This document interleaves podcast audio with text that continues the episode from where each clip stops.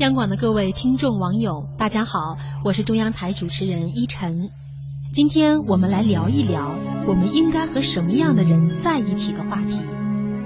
在现实生活中，你和谁在一起的确很重要，因为它能改变你的成长轨迹，甚至决定你的人生成败。科学家认为，人是唯一能接受暗示的动物。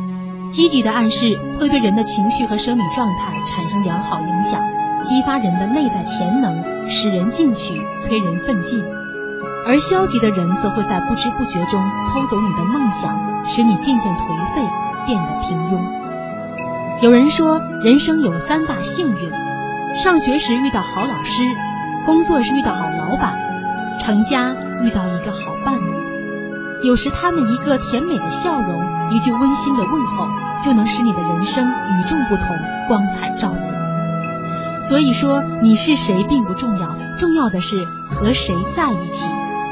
如果你想聪明，那你就要和聪明的人在一起，你才会更加睿智；如果你想优秀，那你就要和优秀的人在一起，你才会出类拔萃。